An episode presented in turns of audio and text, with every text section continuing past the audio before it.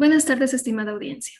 Hoy, como todos los viernes, estamos nuevamente en este espacio los estudiantes de la Facultad de Medicina de la Universidad Católica de Cuenca, a cargo de nuestro querido tutor, el doctor Álvaro González, para aconsejar, informar y dar a conocer en esta ocasión un tema de gran importancia.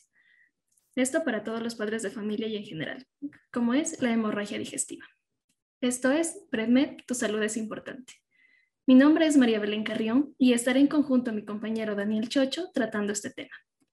El día de hoy nos acompaña un prestigioso especialista en gastroenterología que labora en la ciudad de Cuenca. Hablamos del doctor Arturo Carpio. Él es especialista en gastroenterología, profesor titular de gastroenterología en la Universidad Católica de Cuenca, tratante de gastroenterología del Hospital Vicente Corral Moscoso y tratante de gastroenterología del Hospital Santa Inés. Buenas tardes, doctor Arturo Carpio. Bienvenido a esta entrevista. Buenas tardes, eh, queridos casi colegas ya. Eh, les agradezco mucho por la invitación al doctor Álvaro González también. Y pues eh, qué gusto poder compartir un poco de información en esta bonita tarde de viernes. Me van a disculpar, estoy dentro de mi auto, estacionado obviamente. Vamos a tomar la entrevista desde aquí porque estuve en un procedimiento endoscópico y pues eh, no me dio tiempo de, llegar a mi oficina, pero lo vamos a hacer con total normalidad desde aquí.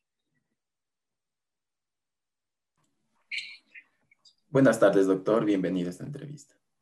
Doctor, para comenzar en el tema, ¿nos podría explicar acerca de qué es una hemorragia digestiva? ¿Qué tipos de hemorragias digestivas hay? Sus características y la etiología. Bueno, el tema de hemorragia digestiva es un tema bastante amplio. Es un tema bastante amplio porque abarca muchas enfermedades que pueden ocasionar una hemorragia digestiva eh, o del tracto gastrointestinal, ¿no es cierto? Del aparato gastrointestinal, del aparato digestivo. Entonces es un poquito, eh, eh, bueno, es bastante extenso. Sin embargo, vamos a tratar de dar las pautas más generales que tenemos. Una hemorragia digestiva comprende cualquier pérdida de sangre, ya sea visible o no visible, eh, eh, que se produzca en el tracto gastrointestinal y esta pues provoque eh, obviamente una, un, malestar al paciente, ¿no es cierto? Puede ser de, forma aguda o forma subaguda o crónica. cuando es crónico hablamos de periodos largos de tiempo y cuando hablamos de agudos, subagudos, son periodos cortos. La hemorragia digestiva generalmente se produce en cuadros agudos. Ahora, existen también crónicos en los cuales eh, va a haber ya pérdidas pequeñas de sangre, microscópicas muchas veces, y van a, producir anemias eh, ya de tipo crónicas. ¿sí? Entonces, tenemos hemorragias digestivas del tubo digestivo alto, que son del esófago, el estómago y el duodeno, tenemos una hemorragia digestiva eh, media o intermedia o oscura, dependiendo de los autores lo, definen así, que es desde el ángulo de Treitz, que es una porción del duodeno, hasta eh, todo el intestino delgado, y una hemorragia digestiva baja, la cual va a comprender desde la válvula ileocecal hasta el recto y el ano, o sea, todo el colon. Esa es una hemorragia digestiva alta. Mm, ya, doctor. Y en sí, la prevalencia o incidencia en nuestra población acerca de hemorragia digestiva, ya sea en la edad, sexo, profesión? Muy bien, eh, es importante, hay que clasificar nosotros a los pacientes con hemorragia digestiva, ¿no es cierto? Si es que es esta, por ejemplo, alta, hay un estudio en el Hospital Vicente Corral Moscoso del año 2014 que eh, reportó 1.700 ingresos por hemorragia digestiva alta en, el año, ¿sí? Eh, una prevalencia como tal, no existen datos oficiales en nuestro país, pero se habla, eh, hay datos de, en otros países. Ahora, eh, la incidencia y, su, frecuencia, pues es muy alta en, nuestros, en, nuestros, en nuestro medio, porque una de las principales causas, que eso hablaremos ya posteriormente, es la infección, por ejemplo, por Helicobacter pylori, si es que la causa es una hemorragia digestiva por una úlcera, por ejemplo. Entonces, en países, ¿a qué voy? A que la incidencia aumente en países subdesarrollados porque todavía tenemos una incidencia alta de infección por Helicobacter pylori. Entonces, que es una bacteria la cual eh, produce una gastritis o una, una úlcera péptica. Entonces, todo esto va a generar que eh, aumente la incidencia dependiendo de la zona geográfica en la que nos encontremos. En Estados Unidos, por ejemplo, ha disminuido por la tasa de erradicación de la, de la, de la bacteria y, eh, por ejemplo, del Helicobacter pylori. Ahora, eh, entre, entre, sexos no hay una, una, diferencia muy grande entre el género eh, femenino o masculino, puesto que las diferentes causas que las producen van a ser las que, las que determinen la frecuencia, ya sea en hombres o en mujeres. Por ejemplo, si es que es una hemorragia digestiva de tipo varicial que se produce en pacientes cirróticos, por ejemplo, por ingesta de alcohol, se habla que hay una, una prevalencia mayor en el género masculino. Doctor, ¿cuáles son los factores de riesgo que desencadenarían esta enfermedad? Muy bien, como dije, primero hay que ver el origen de la, cuál es la, causa y el origen, ¿no es cierto? ¿Cuál es el origen? Pues hay que ver si es que nosotros tenemos una hemorragia digestiva alta, media o baja. Eh, dentro de la hemorragia digestiva alta, los factores de riesgo son, por ejemplo, eh, justamente la infección por Helicobacter pylori, ¿no es cierto? La bacteria, pueden ser el consumo excesivo de eh, AINES, que son antiinflamatorios no esteroideos, que muchas veces la, gente lo consume, eh, eh, va a la, farmacia y lo, y lo consume y, el farmacéutico le vende sin ninguna restricción ni nada, ¿no? Entre el paciente está tomando estos fármacos que son para el dolor, como el ibuprofeno, por ejemplo, el diclofenaco, y inmediatamente puede producirse, dependiendo de la edad también, una hemorragia digestiva alta por AINES. Ahora, el Helicobacter pylori, pues es por una infección, ¿no es cierto? Una transmisión oral, entonces puede eh, darse en cualquier edad. Sin embargo, eh, el factor de riesgo también eh, sigue siendo una edad avanzada, ¿sí? Una edad avanzada y los factores, como les había dicho, también el alcoholismo que produce una cirrosis, ¿no es cierto? Y esto pues consiguientemente va a producir varices esofágicas, que es la segunda causa de hemorragia, eh, de, hemorragia en digestiva alta, ¿sí? Eh, doctor, en relación al sangrado persistente o recurrente, ¿cuál sería la causa para que se desarrolle? A ver, es muy importante, una vez que se haya definido y se haya hablado un poquito sobre epidemiología, sobre incidencia y, factores de riesgo, eh, ver, hay que identificar, como les había dicho desde el inicio, ¿no es cierto?, la causa. Como les dije, hemorragia digestiva es un tema muy amplio, entonces tratar de, irnos, por ejemplo, hemorragia digestiva alta, em, podríamos nosotros acotar que el 80% de hemorragia digestiva alta puede autolimitarse. que es una autolimitación? Que, solo se, por ejemplo, una úlcera, se coagule la úlcera y mejore el, eh, y para el sangrado, ¿no es cierto? La hemorragia. Sin embargo, pues hay un, porcentaje de pacientes que tiene hemorragia digestiva, eh, que, va a recurrir, que va a presentarse nuevamente, y esos pacientes, sobre todo, son eh, pacientes que son pacientes que van a necesitar una hospitalización, van a necesitar y, obviamente va a aumentar los, los, eh, la, la, la morbimortalidad ¿sí? del paciente. Entonces hay que tener muy claro que se puede autolimitar el sangrado, al menos si es una úlcera péptica, pero eh, si es que no, lo, no, no pasa esto y hay una recurrencia de la, del sangrado, entonces si ya se necesitará otras terapias de tipo endoscópica, farmacológica y obviamente un seguimiento y una observación muy eh, eh, muy importante para el paciente, hospitalizado muchas veces en, en, la terapia intensiva, dependiendo de cuánto sea la pérdida de sangre. Hay pérdidas mínimas y hay pérdidas masivas. Las pérdidas masivas, pues vamos a tener un paciente inestable hemodinámicamente, vamos a tener un paciente el cual, eh, si tiene comorbilidades, pues aumenta su tasa de mortalidad. Entonces hay que tener muy en cuenta eso y eh, si es que es recurrente, hospitalizar al paciente para poderlo observar y poder realizar los estudios correspondientes para eh, parar esa hemorragia.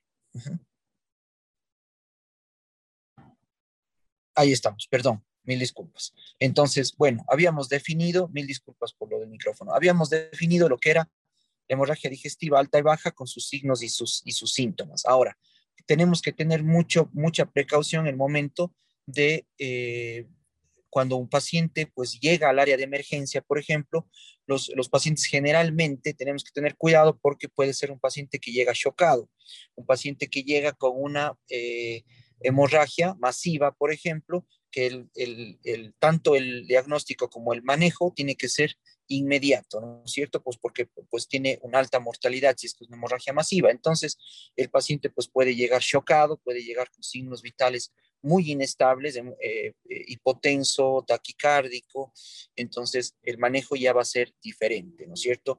A un paciente que ya ha presentado unos dos o tres días melenas o eh, se ha presentado una hematemesis, que era el vómito rojo rutilante, y no, no volvió a presentar más. Entonces ahí el manejo y el diagnóstico y el manejo van a ser diferentes. Bien, entonces, ¿cuáles serían los exámenes necesarios para llegar a un diagnóstico de hemorragia digestiva? Muy bien, María Belén. Es una pregunta, pues, una de las principales, ¿no es cierto? Dentro de ya conociendo las, lo, que son las hemorragias y todo, pues tenemos que saber cómo vamos a actuar frente a una hemorragia.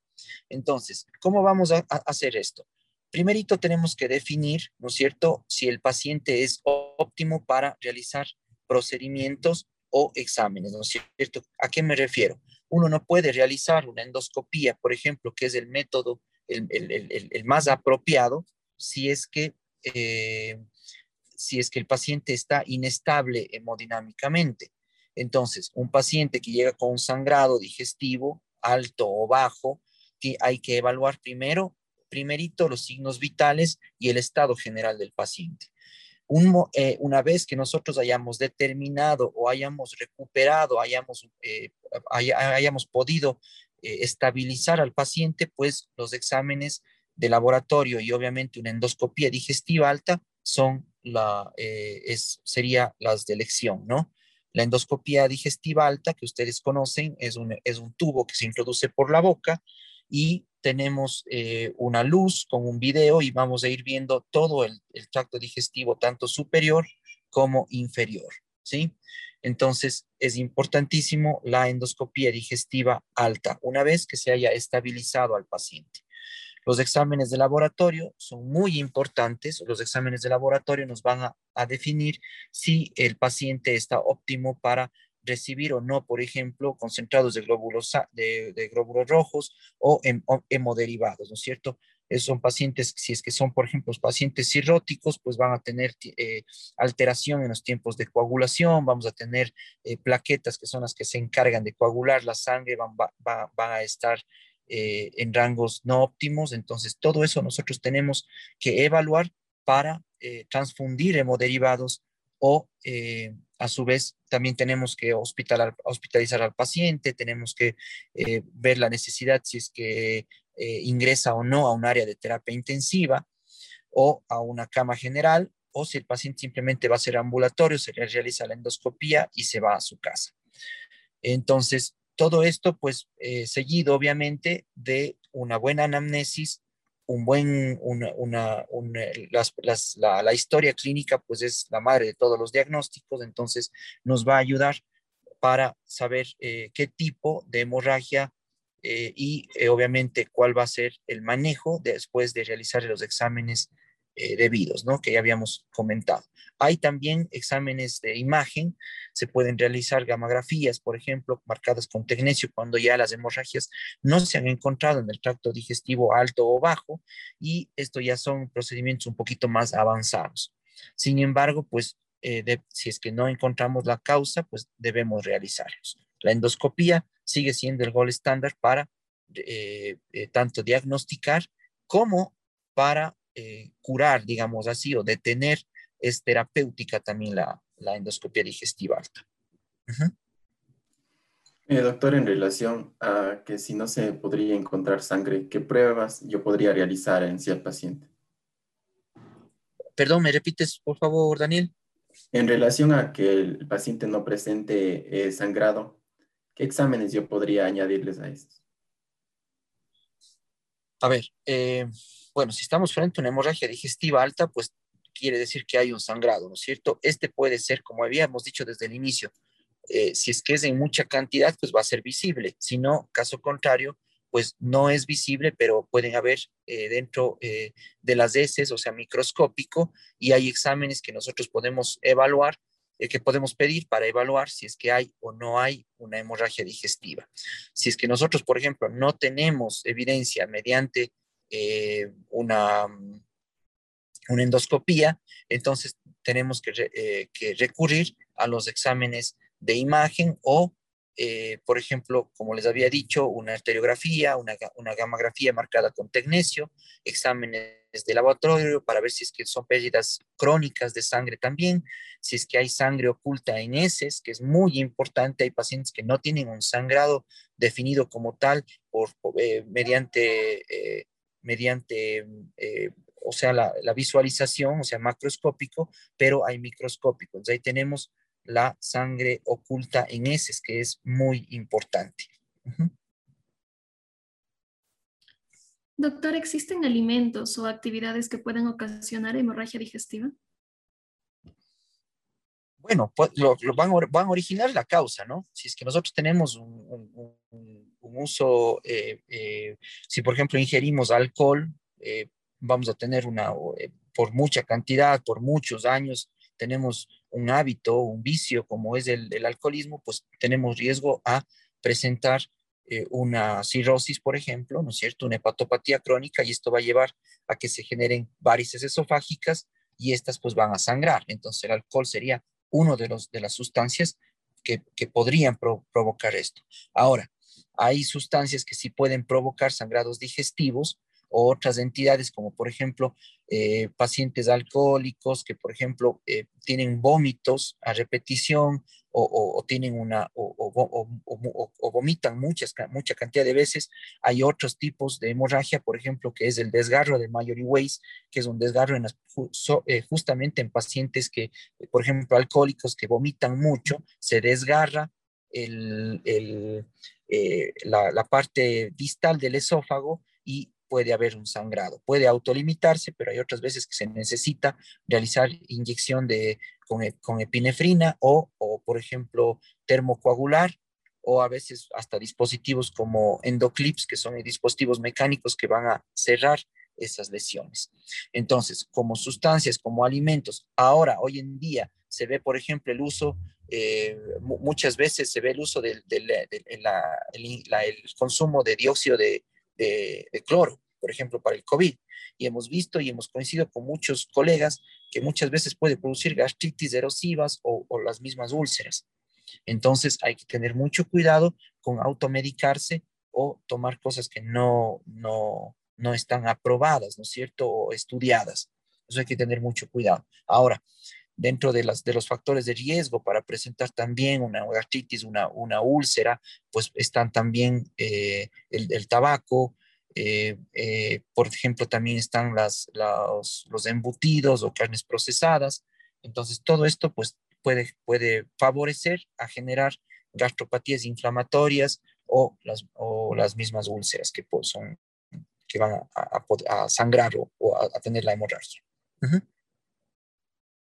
Doctor, una anemia crónica puede ser tal vez consecuencia de que una, una persona presente hemorragia digestiva? ¿Cuál sería el porcentaje si fuera este el caso? Claro, es pequeño, es, menor, al menos a, los, a las otras causas, pero puede haber pérdidas pequeñas de sangre. Hay enfermedades, síndromes, por ejemplo, eh, Oslen-Weber, que son síndromes de unas telangiectasias que se producen en el estómago y estas van en el intestino y todo, y estas telangiectasias, que son unos vasitos, van a sangrar. Eh, a veces son microscópicas, a veces son macroscópicas, pero si es que se producen anemias ya crónicas, anemias ferropénicas, y, puede haber ya también una, mm, un, problema ya en el, en, el, en, el duodeno, puede haber problemas en el estómago, de falta de absorción, etcétera, etcétera, y esto producir algunas anemias y algunas eh, concomitantes, ¿no es cierto? Entonces, eh, para todos estos estas pérdidas pequeñas de sangre, para estas pérdidas que, que no se pueden ver, pues tenemos que analizar bien porque pueden producir estas anemias y estas anemias pues consiguientemente llevan a otras enfermedades o a otros síntomas y signos, los cuales eh, hay que nosotros eh, diagnosticarlas con mucha efectividad porque caso contrario, pues no, no, no vamos a, ayudar al paciente y obviamente el paciente no se va a curar y va a permanecer con anemias, va a permanecer con déficit de vitaminas, etcétera, etcétera. Y pues obviamente el paciente eh, va a estar con una mala calidad de vida. Entonces, eso les puedo acotar. Eh, doctor, en relación al COVID, ¿cuál sería el pronóstico de un paciente con COVID y que tenga hemorragia digestiva? A ver, este es igual, me han dado temas bastante amplios porque hemorragia en COVID es una de los, un tema muy importante a tratar hoy en día. Fíjense que la, ¿qué es lo que produce el COVID? A más de todos los problemas de respiratorios y todo, pues producen trombos, ¿no es cierto? el, famoso TEP, la tromboembolia. Entonces, ¿qué, vamos a nosotros, ¿qué va a pasar con esos pacientes? Nosotros tenemos que anticoagulales. En el Hospital Vicente Corral Moscoso, donde yo, donde yo laboro, tenemos una alta incidencia de hemorragia digestiva por uso de anticoagulantes, estos anticoagulantes que se dan para prevenir eh, justamente los trombos. Entonces, eh, la incidencia es muy alta, la frecuencia está muy elevada en pacientes hospitalizados que presentan hemorragia digestiva por esta situación que les comento. Ahora, eh, es de muy mal pronóstico, pues que un paciente pues tenga una hemorragia digestiva, ¿no es cierto? Más aún si es que esta es recurrente o refractaria al tratamiento. Muchas veces nosotros tenemos pacientes en, la, UCI, la cual se encuentra repleta en el hospital por el, pues, por el, por el virus y eh, casi todos los días tenemos interconsultas por sangrados digestivos eh, altos, sobre todo, ¿no? Por úlceras de estrés, úlceras que, tienen hemorragia justamente porque los pacientes están anticoagulados. Entonces, esta anticoagulación va a hacer que sangren con facilidad y tengan un sangrado masivo muchas veces que puede comprometer la vida y eh, los pacientes lamentablemente fallecen. Es, es, bastante difícil porque nosotros tenemos que quitar el anticoagulante, tenemos que suspender la administración del mismo y eh, podemos provocar la otra situación que es una tromboembolia y eso llevar a otras, a otras condiciones que le van a, eh, van a perjudicar muchísimo al paciente. Por eso los pacientes se, se complican tanto. Eh, doctor, en relación a todo de hemorragia digestiva, ¿cuál sería el tratamiento inicial farmacológico que debemos realizar al encontrar este tipo de pacientes? Muy bien, siempre eh, bueno, ya la, la, pregunta casi la, entre las más importantes, ¿no es cierto? ¿Cómo vamos a curar al paciente que llega con hemorragia digestiva alta o baja? Eh, siempre identificar, recuerden ustedes, mediante los signos y síntomas, identificar qué tipo de sangrado es, si es que es una rectorragia, si es que es una hematoquesia, pues hacer una, colonoscopía, eh, si es que es una, una, una, hemorragia digestiva alta que puede deberse a varices esofágicas o puede deberse a úlceras, a, los, a las úlceras por AINES, por Helicobacter pylori, etcétera. Entonces, identificar primerito la causa, ¿no es cierto? Si es que es por AINES, pues obviamente retirar los AINES, estos antiinflamatorios no esteroideos, y, el paciente, y obviamente dar un tratamiento farmacológico que es a base de inhibidores de bomba de protones. Los inhibidores de bomba de protones eh, son, por ejemplo, el omeprazol, el lansoprazol, el esomeprazol y todo. Sin embargo, cuando hay una hemorragia tiene que ser vía intravenosa, en infusión continua. Entonces, tenemos el omeprazol o el pantoprazol que nos pueden ayudar en este sentido. Ahora, una vez que nosotros hayamos establecido el origen, tenemos que iniciar con la terapia de reposición de líquidos, de hemoderivados. Eh, siempre, ya les dije, eh, tiene que un paciente estar hospitalizado, si es que lo amerita, obviamente, otros pueden ser ambulatorios pero el tratamiento farmacológico, sobre todo en digestivo alto, viendo que la frecuencia es más alta en, úlceras y eh, por AINES o por Helicobacter pylori, pues el inhibidor de bomba de protones. Erradicar la bacteria, si es que es por esta la causa, ¿no es cierto? Por, si es que es por Helicobacter pylori, y luego de, de tener esta infusión de inhibidores de bomba de protones del omeprazol, tenemos otros, otros fármacos que ayudan a revestir el epitelio, que ayudan a regenerar el epitelio, como es el sucralfato o el, o el magaldrato, por ejemplo. Entonces, el sucralfato también va a ayudar a revestir las paredes del estómago, a repitelizar y a regenerar un poco el tejido y a, bajar la acidez. Esto va a, ayudar a que se detenga la hemorragia. Hay otros dispositivos también, por ejemplo, cuando existen úlceras, se llama hemospray. Es, un spray que nosotros eh, eh, lo administramos endoscópicamente también y lo que va a hacer es ir como, es como, como un extintor, ¿no? Es como un polvo directamente se le, se le pone en la úlcera y esto va, va a causar una, eh, va a detener la hemorragia en, la, en una gran mayoría de casos porque coagula, hace como una capa. Es otra forma de, de, también eso. Si es que es varicial, por ejemplo, si es que es por varices esofágicas, que son unas venas tortuosas que están en el esófago, que se producen por hipertensión portal, y esta hipertensión portal por una, por una cirrosis, entonces tenemos la ligadura de varices, por ejemplo, que igual se realiza endoscópicamente. Recuerden que la endoscopía son, es tanto diagnóstica como terapéutica. Entonces se ligan las varices mediante un dispositivo que tiene unas ligas o se puede inyectar también sustancias. Hay varios métodos. el más común y el más utilizado en nuestro medio, sobre todo, es la ligadura de las varices.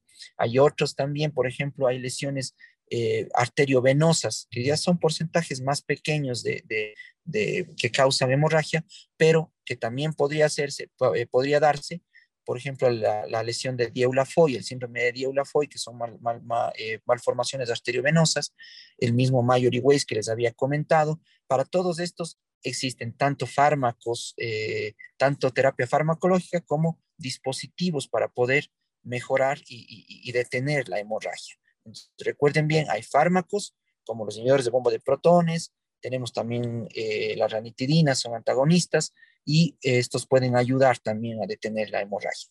Si es que es varicial, también hay otros análogos de la somatostatina, son otras drogas como el octreotide, por ejemplo, que en infusión se ha visto que mejora también la hemorragia por varices esofágicas. hay una gama muy extensa de fármacos que pueden eh, ayudarnos y nosotros podemos acudir a ellos para detener la hemorragia. Doctor, su mensaje de concientización para las personas que nos escuchan y público en general, esto también con relación al COVID. Muy bien, siempre he dicho en todas mis entrevistas a mis alumnos en la, Universidad Católica, de la cual formo orgullosamente parte, pues soy profesor docente ahí, siempre les digo a mis alumnos, siempre les digo a mis pacientes, no se automediquen, no, eh, no eh, acepten recomendación de, personas que no están, no están eh, aptas para, para hacer una recomendación, ¿sí? Siempre acudan a su gastroenterólogo de confianza si es que el problema es digestivo, donde, su, donde el, profesional eh, que, se requiera por la dolencia y no, por, por favor, nunca automedicarse. Siempre tener una alimentación sana. Recuerden que, los, el vicio, el, el tabaco, el alcohol llevan a son factores de riesgo para desarrollar cáncer, para desarrollar muchas enfermedades, entre esas las que hemos hablado ahora, que es la hemorragia digestiva alta.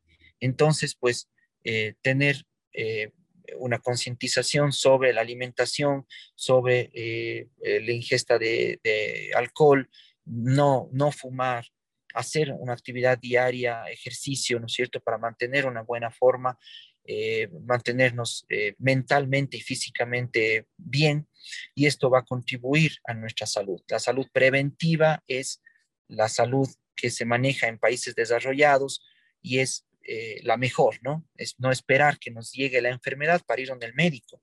Deberíamos acudir donde el médico para prevenir las enfermedades. Es muy importante no bajar la guardia con respecto al virus, este, a este virus tan terrible que nos tocó vivir, porque todas las UCIs siguen llenas, hemos bajado la guardia porque muchas personas estamos eh, vacunados y no es así, las terapias siguen llenas, las terapias intensivas están abarrotadas totalmente, entonces, y los pacientes son muy complejos, son pacientes que desarrollan hemorragias digestivas, pacientes que van a desarrollar tromboembolias, pacientes que se complican eh, otros órganos, renal, eh, hepático, etcétera, etcétera. Entonces, concientizar a, todas las, personas, a los radioescuchas, que por, favor eh, tengamos todavía mucha precaución distanciamiento, mascarilla, uso de alcohol, lavado de manos, etcétera, etcétera, evitar y, pues eh, no confiarnos de la vacuna. Muchísimas gracias. Eh, hoy nos acompañó, acompañó el doctor Arturo Carpio, quien ha contribuido una valiosa información sobre el tema de hemorragia digestiva. Asimismo, le hacemos una extensiva la invitación para eh, tratar temas de interés en los eventos próximos. Recuerden que este es su segmento PredMed, tu salud es importante, en donde tratamos temas de salud en beneficio a la sociedad. Es una producción de estudiantes de octavo ciclo de la carrera de medicina. Nos vemos la próxima semana aquí en tu programa Conéctate 3 por Ondas Cañaris 95.3 FM. Le recordamos que esta entrevista estará próxima en nuestras páginas de Facebook y le invitamos a seguirnos a Instagram como PredMed, tu salud es importante en donde también publicaremos constantemente información relevante sobre temas patológicos que podemos llegar a padecer. Muchísimas gracias y continuamos con la programación.